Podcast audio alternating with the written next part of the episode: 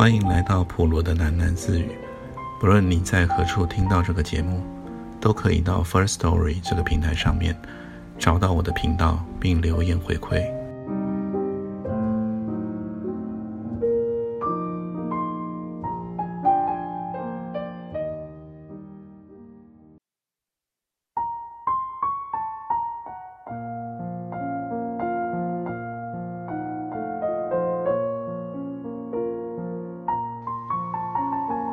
博士，您请不要太担心。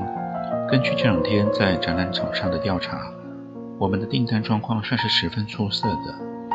主办单位没把展办好，有这样的成绩已经不错了。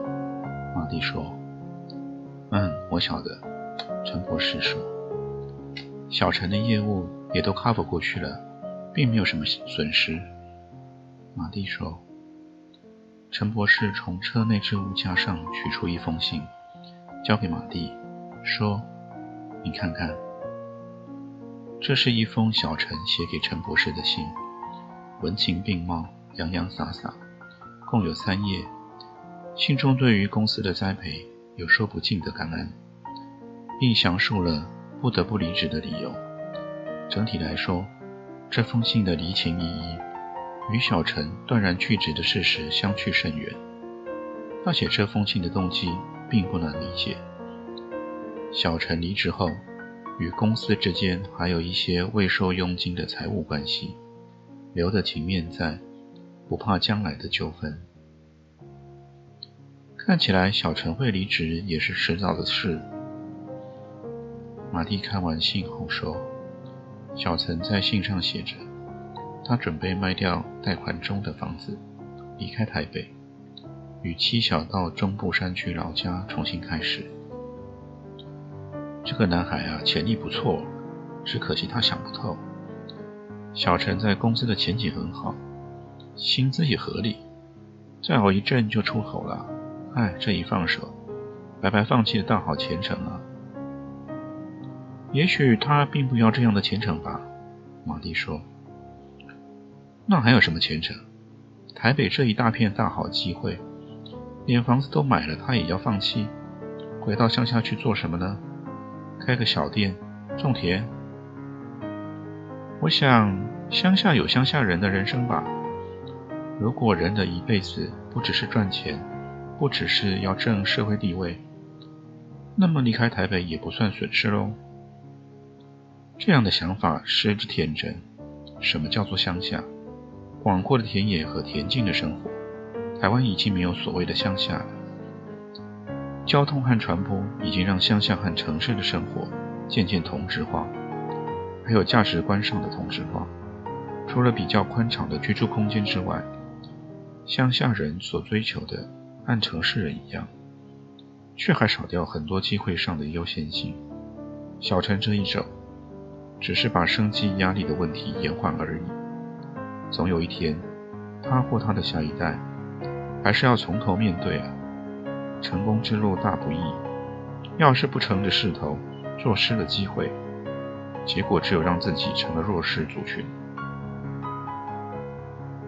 我最近开始思考，其实做个弱势族群有什么不好吗？做条懒虫，低姿势的爬来爬去，那才叫轻松啊！玛丽说：“他不用转头。”也想象得到陈博士皱着眉的表情。重点是，只要他真的不羡慕强势者的天地，谁有资格去批评他的快活呢？陈博士，我知道这番话对于我很不利。独立、负气独心是您在乎的员工品质。我来应征时您说的，我没有忘记。只是对我来说，坦诚也是重要的品质。我想表达的是，环境虽然不能变。价值观却是可以多样的。最可怕的是强势的一元化的价值观，就像台北的世界，好像脱离了这城市，就脱离了社会的主流，好像不拼命赚钱，就注定是天地间的弱者。不是这样的。还有什么事比尽量追求自己喜欢的生活更重要呢？新兴人类的价值观啊，告诉我。一个人能保证他的价值观一辈子不变吗？人都是这样的，年轻时追求狂放痛快，到老了又安逸舒适的生活，自己的价值观别人无可干预。但是如果到最后变成了社会的寄生虫，社会何去平白对他付出成本呢？现在的年轻人啊，太过自我了，只想到自己，没想到别人。颓废的风气正在侵蚀我们的下一代，真叫人担心啊！车子终于穿过了仁爱路口的瓶颈，开始有一点加速的倾向了。马蒂瞧着车窗外的国父纪念馆，在绿荫笼罩中，纪念馆前广场上有几十只彩色风筝突破拥挤，在灰暗的天空中逆风飘扬着。对于陈博士的最后一句话，马蒂思考良久。他知道再说下去，自己就会在陈博士心目中被贴上了新兴人类的标签，一个阻碍他往上爬的标签。但是此刻他的勇气犹如泉涌，不往上爬又不是世界末日。他心中闪过这句近乎赌气的话：“新兴人类也是时代的产物啊，陈博士。”您是学物理的，万物不正是有自动平衡、自动弥补的本能吗？这个社会啊，一切向前看，向前冲，人压抑成了钱的奴隶，所以才有这样逆向的思维出现。您说新兴人类颓废，你不觉得这颓废正好调和了社会中的拜金狂潮吗？两者都是极端，我说不出来哪一种比较颓废。你一定觉得我是老古董了，马蒂。我并不保守，只是我相信中庸。这个社会是处处充满极端，所以才需要有步伐沉稳的人，不受风潮左右，维持着社会生存的命脉。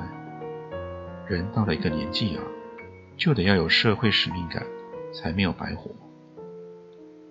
陈博士是真的这么想，还是在发表维持他身为老板之崇高性的场面话？这些话似曾相似，倒像是巨尔的高论。玛利亚，我一直觉得你是有潜力的，想事情要长远，不要一味的追求痛快。你的天资够，这是一种幸运。在那些强势者与弱势者的二分法中，你可以永远都是强势者。只是不要忘记，聪明的人再加上年轻气盛，最容易流于狂妄批评。作为注定中的强势者，你应该多做些建设性的思考，不要辜负你的幸运。有一种人，天赋太少，费尽力气才能出头，他们才是应该批评一元化价值观的人。像你我这种，天生是一元化价值观的既得利益者，你懂吗？你应该懂得，你够聪明啊。陈博士对马蒂抬抬眉毛，又说。公司里就有一些人，他们的工作价值与所得不成比例，这些人才应该担心价值观的问题。您指的是？马蒂问。陈博士并没有搭腔，他指的是刘姐。刘姐把展览结束撤回公司的繁重物品一一清点妥当，又带领工读生收拾好展览会场搜集到的市场资料。已经是晚上九点多了，忙到此刻，他才想到自己还没吃晚饭，很可能从中午开始就忘了喝水。他觉得像是虚脱了，赶紧泡了杯牛奶，在一边喝一边打电话回家。守在家里的儿子竟然也还没有吃晚饭，刘姐差点在电话中生气了。她耐住性子，指示儿子到冰箱中取出冷冻的餐食。放到微波炉中弄熟，又指示儿子冲一包紫菜汤配饭。直到这年仅十一岁的儿子在电话中传来咀嚼饭食的声音，他才挂下电话。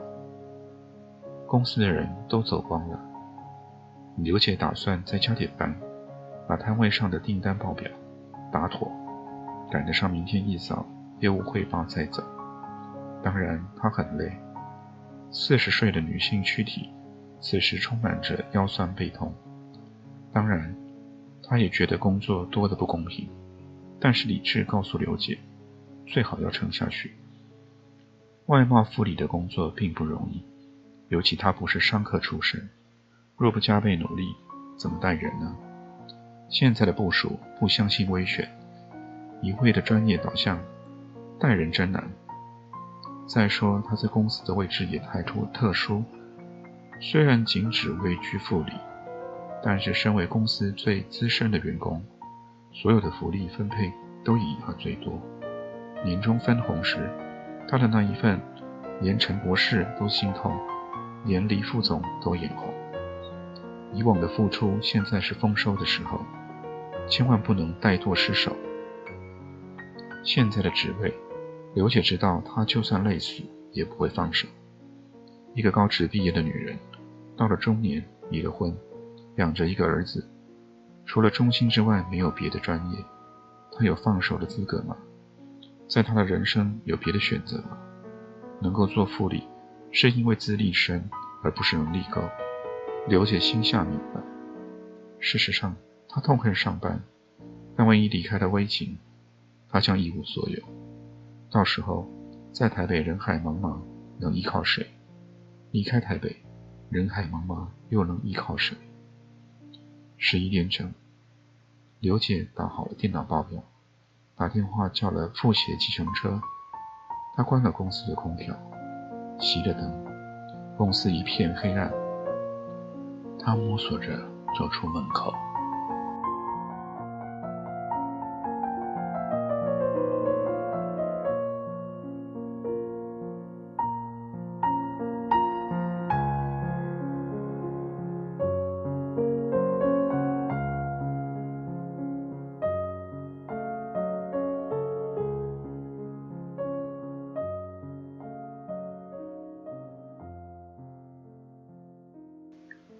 马蒂坐在浴缸的边缘上，一只手还拿着钢刷，浴室清洁剂喷得到处都是，湿淋淋的，滑腻腻的。他扭开莲蓬头，冲洗地板的瓷砖，又将水喉开到最大，水流的冲击声掩盖住了阿姨的叫喊。马蒂气急了，奋力刮擦地板，再用水冲走那垢泥，但他心中的斑点。是任谁也擦抹不去的。他打开浴室门，阿姨还站在门口，对于他的倏然开门有点措手不及。阿姨也生着气。事情的开端很无聊。玛丽现在日夜兼差，每晚近午夜才回到家。简单梳洗后，她已经没有精神做任何家事，但她私人的家务也绝不敢让阿姨分担，所以每次洗完澡。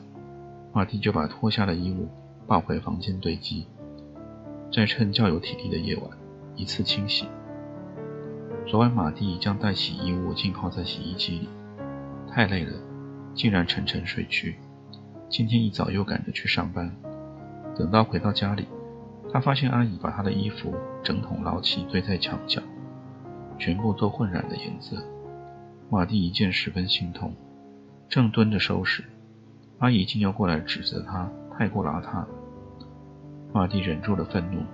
一夜工作下来，他已经没有生气的体力。而阿姨的非难，不发则已，一发则旧账连篇，不可收拾。从马蒂占据了大地的房间，马蒂不分担任何家事，将她当做老妈子。大马蒂白吃白住家里，内容极为琐碎，语气极为刺耳。阿姨指着浴室说。这浴室马蒂天天用，倒让阿姨做清洁女佣。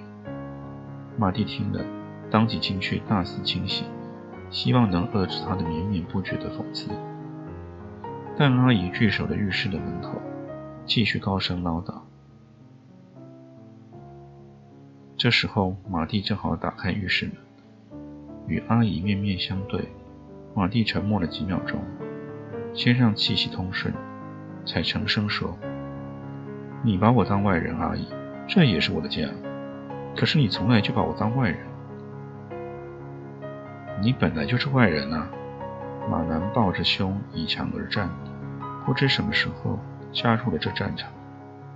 就是嘛！阿姨声势顿时更壮大。马南透过厚厚的眼镜，他的双眼望着马蒂，不含感情。才在两个多月前，马蒂和他剧作长谈联考的辛酸。一个月前，当他考上了东吴法律系时，马蒂还送了他心愿已久的电子翻译机。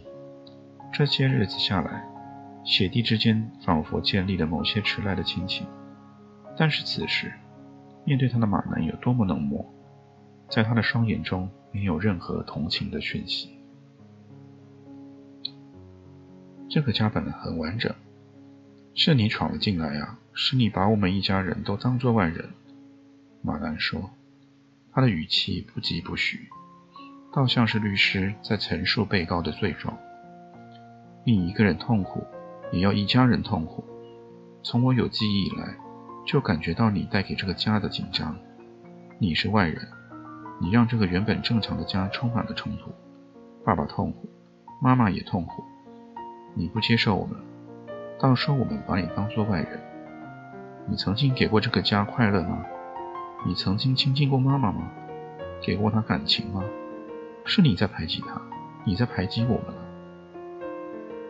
阿姨开始用手揩抹着眼泪。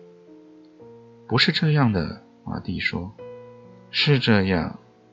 马南向前踏了一步。爸爸袒护你，妈妈后母难为怕你。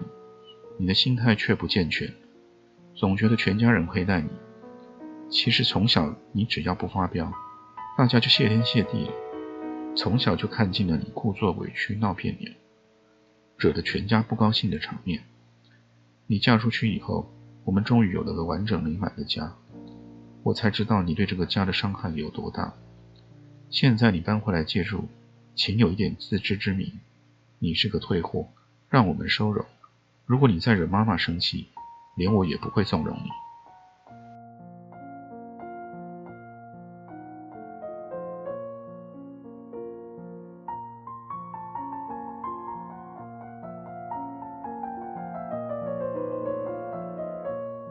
今天就先听到这里，我们改天见。